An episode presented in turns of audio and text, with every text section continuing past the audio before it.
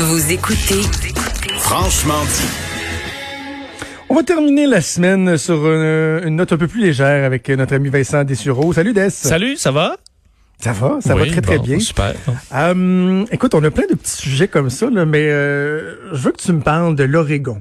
Parce qu'on voit plein plein d'innovations euh, en période de, de pandémie sur pour toutes sortes de services et euh, l'Oregon euh, ne fait pas exception. Oui, effectivement, parce qu'il y a certains entrepreneurs qui sont vite là, quand même sur le piton, euh, et malgré l'arrêt ou le ralentissement de, euh, de, de certains pans de notre économie, de, certains entrepreneurs se virent de bord assez vite.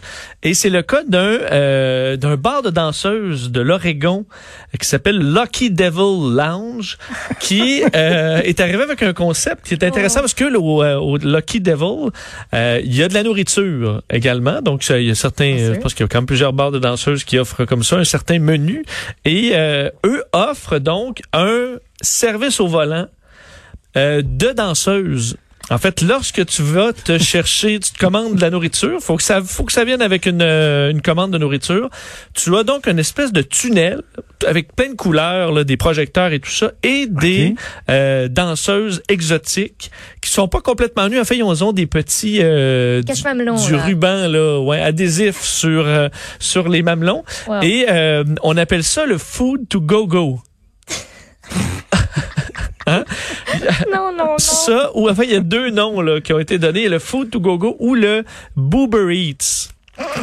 Pour euh, Je moi avec Uber Eats. ouais, le Uber Boober Eats. Et ça fonctionne quand même avec Wow. des, Oh, des, euh, des idées assez classiques, c'est-à-dire que tu as le droit à une toune euh, quand tu commandes de la nourriture. Alors tu arrives, tu as une toune où là euh, ça danse autour du véhicule en respectant les distances et tout ça.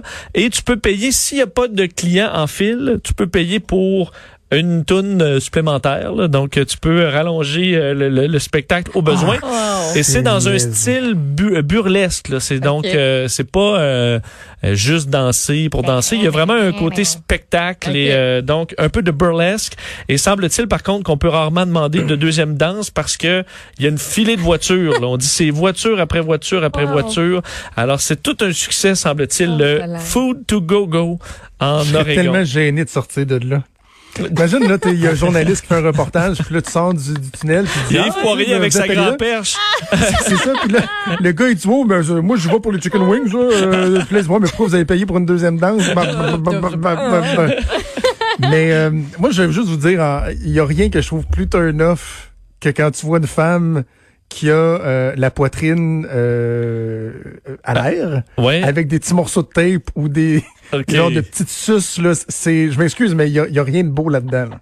Mais ça dépend dans le, a burlesque. là. là. Ouais, dans le burlesque, il y a souvent ça là, des fois même avec des petits euh, trucs qui, Qui revolent. Ouais. Alors, ça fait partie de ce style euh, d'art. Bon, mais t'aimes pas ça. OK. Ben, tant mieux pour euh, les citoyens de, Oui. de l'Oregon.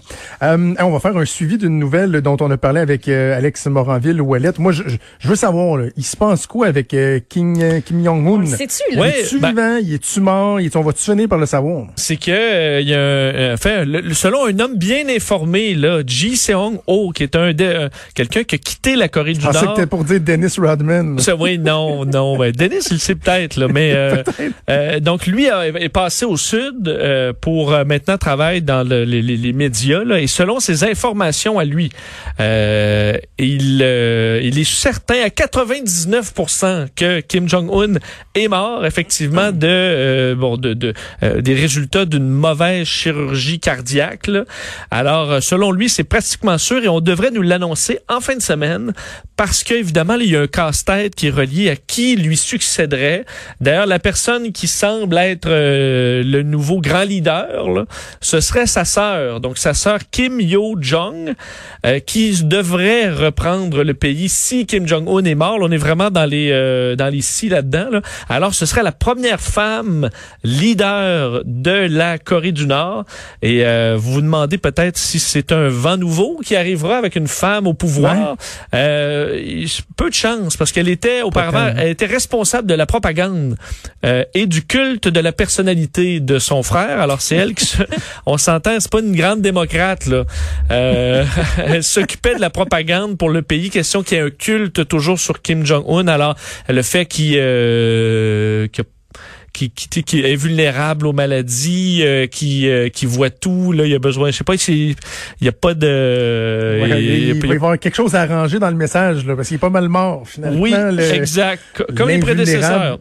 Et je veux te dire, là, je, je sais pas toi, je sais pas toi, Maude, mais mon Dieu, à chaque fois que je vois des, euh, des rapports sur Kim Jong-un et il emploie l'expression botch surgery. Oui. Donc une chirurgie ratée, je pense tellement au pauvre chirurgien là. Lui là, oui, ben, c'est peut-être qu'au moment où on se parle, il est pas en vie là. Ben ouais, il va peut-être découvrir parce que tu sais le terme canonisé là en général, c'est devenir saint, mais dans la Corée du Nord, c'est de se faire tirer un coup de canon. C'est entre autres comme ça que Kim Jong-un avait abattu un de ses oncles, selon la légende, avec un canon anti-aérien. Alors, c'est peut-être ça qui va lui arriver.